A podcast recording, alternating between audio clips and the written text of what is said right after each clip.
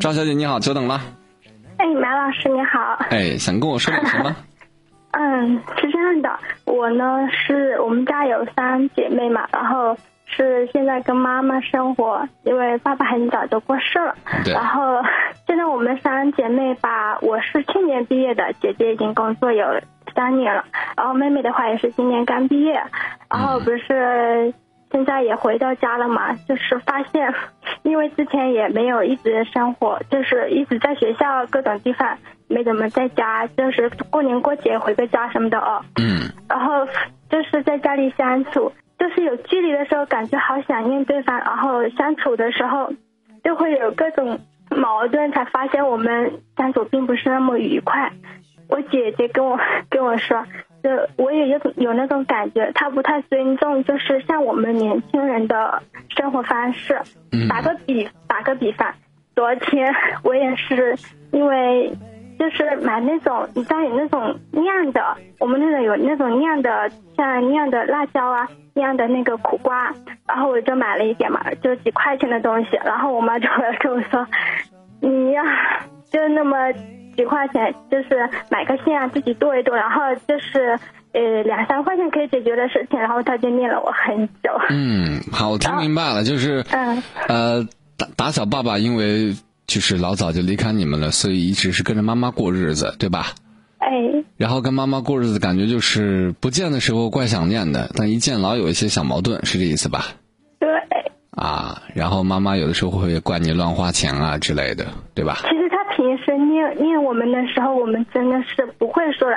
但是你知道，这个人嘛，念久了，你总会有一种反抗心。理不说的话，你憋久了，真的很不舒服的。对，我明白你的意思。其实你也能够猜到我接下来要说些什么，而且你也知道，其实我们聊完之后，生活还是老样子。对，我知道。对，因为妈妈的念，你应该能懂，她爱你们，她担心你们，然后妈妈所吃过的苦，你们也看在眼里。就像你刚才说的花钱的事情，其实，在我们的眼里，这真的不是什么乱花钱，对吧？很正常的一个开销。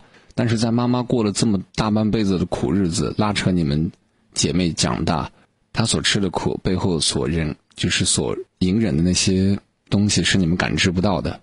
她一定有第二天没有钱花，一晚上睡不着觉的经历，不知道钱从哪里挣。她也一定有拉着脸向别人借钱的经历。她也特别担心两个姑娘吃不饱肚子，长不好。就这些东西是我们在没有为成为为人母之前，肯定是感受不到的。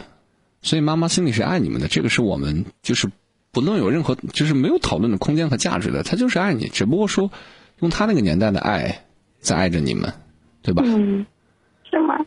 嗯，但我、我就是可能还除了这，我只是举了一点点小例子，还有别的很多很多。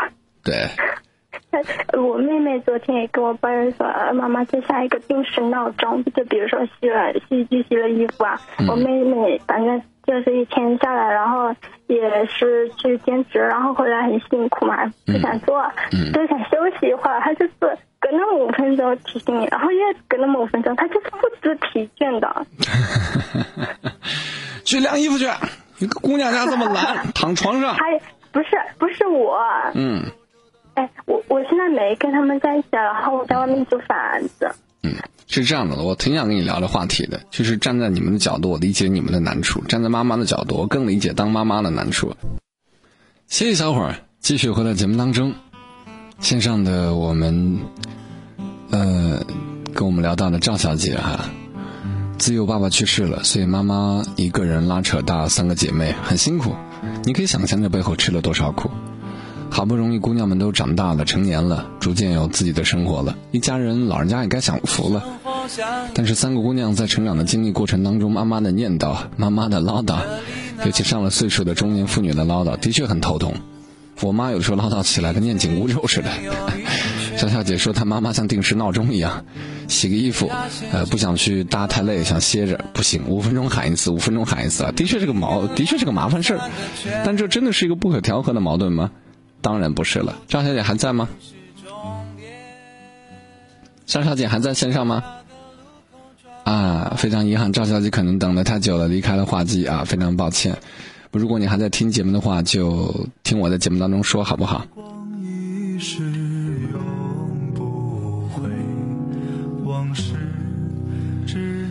其实这段路线不知道各位能不能感知得到啊？像赵小姐她的描述，能够感受出来，她是一个内心善良有爱的姑娘。她知道妈妈的辛苦，也知道妈妈的不容易。他们也在自己的生活步调当中尽一切可能的让妈妈去享福。